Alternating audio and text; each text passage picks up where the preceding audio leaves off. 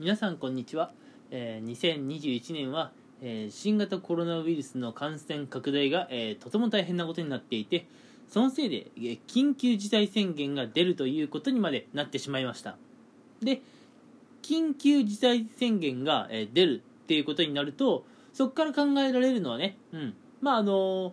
限られた地域の人だけかもしれませんが、えー給付金、うん、これがね、まあ、もしかしたらもらえるんじゃないかなっていう話がね、えーまあ、なくはないかなというところです、うん、これについてねまだ決定はしていませんが、うん。まあ、あの給付金の可能性は十分、えーあり得るでしょうと、うん、でもしこの給付金で例えばまあ10万円くらいえー出たとしましょう。1人当たり10万円くらい出たと、うん、そうした場合にこの給付金、うん、10万円どうやって使うのが一番こう効率がいいとか、えーっていうのを考えたらどういう、うん、答えが出てくるのかなっていうのを今回はお話ししていこうかなと思います。これ前回の続きですね。前回はパート1っていうのをお話ししていて前回は、えーもらった給付金10万円を使って自分の資産を増やしていきましょう。ということで前回はあの資産運用とかね投資にチャレンジしてみてはいかがですか？という話をしていました。え気になる方はね一つ前のお話を聞いてみてください、うん、今回お話ししていく内容はですね、えーまあお金を増やすっていうことではないんですが、うん、そのもらった給付金を使って自らを成長させる、うん、ということで今回はもらった給付金を自己投資に使ってみてはいかがですかという話をねえしていこうと思います、うん、まあどうでしょうかね。有名なインフルエンサーの方とかねビジネス系の、まあ、YouTuber とかね、まあ、あるいは本とかに書いてあることで言えばあの10万円くらいのね、うん、言うたらまあ10万円って本当に少ない金額なんですけれども10万円のような少ない金額を使うのであれば資産運用とかね投資よりも、うん、その10万円で自分に何かをしてあげる、うん、自分のスキルとか自分の知識こういうのを身につけて次のステップ、うん、につながるようなことをするのが、えー効率的な、えー発想なんじゃないかってことはねよく言われています、うん。まあ、なのでね結構あの勉強熱心な方からすると、まあ、10万円のようなね、まあ、特別、えー多いわけでもない金額は資産運用とか投資に使うくらいだったらね、えーまあ、自己投資自分のために使った方がいいっていうのは、えーよく聞くお話です。では自己投資のために、まあ、お金を使うっていうのは、まあ、具体的にどういう使い方があるのかっていうのもね今回は例を2つ挙げてお話ししていこうと思うんですが、うん、えーまず1つはですね、えーまあ、知識を得るっていうところで本とかをね買い漁ってみるっていうのはね結構いいかなと思います、うん。えー本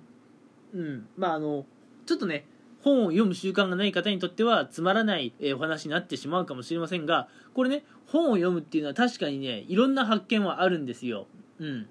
私も、えー大学生の頃はね全然読んでなくて社会人になりたての頃も全然読んでなかったんですけれども社会人2年目くらいになって、うん、ちょっとね久しぶりに本を読んでみたんですね、うん、それがね、まあ、結構いろいろ内容衝撃的だったっていうのもあるんですけれど読むたび読むたびねなんかいろんなことを気づかされる、うん、いろんなことをこう自問自答する、うん、機会が生まれるなということで、うん。まあ、なんか自分の中で成長につながるようなものは確かにあったかなという気はします、うん、正直ね全ての本がそうかって言われると残念ながらそうではないと思うんですが、うん。まあ、ベストセラーとかね、えー言われているような本、うん、なんかはね、えーぜひ読んでみるといいんじゃないかなと思います、うん。えー中でもね私が、えー結構まあなんだろう衝撃を受けていて考えさせられる本、うん、っていうのはね「嫌われる勇気」っていう本があるんですけどね。もし本を選ぶ際に困ったらまずねこれを読んでみてください「嫌われる勇気」うん、これはですねあのアドラー心理学をね、え勉強した、まあ、その道のプロの方とあるいはね自分の人生、まあ、劣等感をね多く抱える青年とのねこう対談形式でね話が進んでいくので非常にね話が頭に入ってきやすいです。うん。そんなねなんか説明文のような文章がさ200ページもあったらそりゃ僕も飽きてしまうかもしれませんがこの「嫌われる勇気」という本はあの対話型なんでね、うん、基本的にすごく読みやすいです。でこの「嫌われる勇気」っていう本の内容に書いてあるのはきっとね皆さんの人生の役に立つはずなんですよ、うん、あのとにかくね自分の人生と今一度、えー、向き合う、うん、いい機会になると思います。この「嫌われる勇気」という本を読むことは。なのでね、えー、まあちょっとねこのもらもしねもし、うん、10万円が手に入って、うん、本を買ってみようかなという気になった時にはねこの「嫌われる勇気」という本をぜひね手に取っていただきたいなと思います。もちろんね、えー、本の中には他にもね全然有益なものがあるので、ね、あの皆さんね気に入ったものはどんどんケチらないでどんどん買ってどんどん読むと、うん、本なんてさそんなに高くないじゃないですか大体。3000円くらいでしょ高くても、うん、10万円もらえたらさ全然余裕じゃないですか、うん、10万円ももらえたのにお金がないから本を買えませんわ。それはもう言い訳ですよ。と、うん、ちょっとね、えー、なんかうざい言い方ですけれども残念ながらそうでしょう、うん、10万分の高くても3000円。安ければ本なんで2000円だって切るんだからさあのケチらずにねぜひ買ってもらいたいなと思います、うん、きっとね皆さんの人生のお役に立つ本っていうのがねこの世には絶対あるはずですから、うん、え続いてですねえ自己投資っていうのはどういうことなのっていう2つ目のパターンなんですが、え2020年、うん、結構 YouTube あの皆さん注目集めたの分かります？そりゃそうですよね、うん、家外に出られない。一日中家にいることになる。することがない。じゃあどうする？ってなって多くの人が YouTube を見るようになったんですよ。2020年、うん、でもね2020年 YouTube ってまあ動画のね量、まあ、これを動画のコンテンツの量っていうんですけれども、うん、これね多かったには多かったんだけれど、うん、まああのー、2020年になってねこう投稿本数がまた急激に伸びてきたんですよ。伸びてきたというか増えてきたんですね、うん、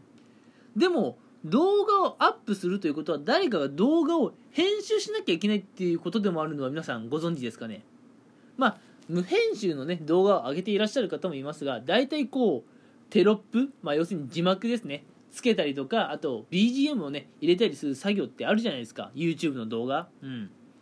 そういう加工をするからこそ YouTube に上がる動画って面白くなるので動画編集っていうのはね2020年結構注目を集めたんですがあれ正直素人が副業でやろうと思えばやれるんですよ、うん、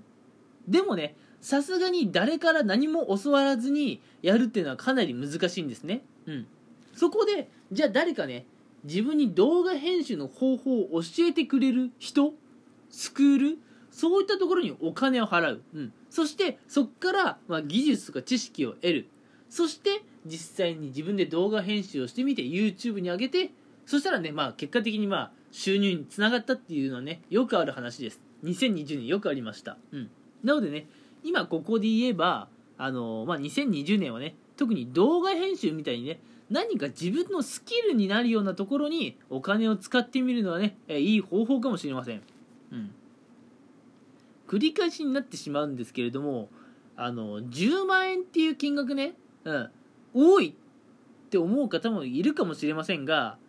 あの、向こう何ヶ月も生活をしていくって考えてた際に、10万円ってクソ少ないじゃないですか。うん。食費、生活費、うん。まあ、そういったものも含めてさ10万円なんていつなくなることか、うん、そんな金額をね世間では少ない金額っていうんですけど、うん、そんな金額で資産運用とか投資当たってねあんまり結果は期待できないんですよそれよりも今今自分のためになるような知識にこうお金を払う方がねまあ使い方としてはね結構理にかなってるんじゃないかなと思います。うん。2021年は何ですかね。うん。まあ、これも YouTube に上がってると思いますよ。2021年伸びてくる副業とかね、うん、YouTube 上がってると思うんで、ぜひね、あの、自分がね、チャレンジしてみたいと思う分野、うん、そういったところにね、もし給付金が出たら、えー、お金を使って、うん、まあ、あの自己投資してみてはいいんじゃないかなと思います。ということで、今回は、もしね、給付金10万円もらえたらどうしたらいいのってところで、今回は自己投資をおすすめしました。はい。えー、ではね今回は、この辺にしたいと思います聞いてくれてありがとうございました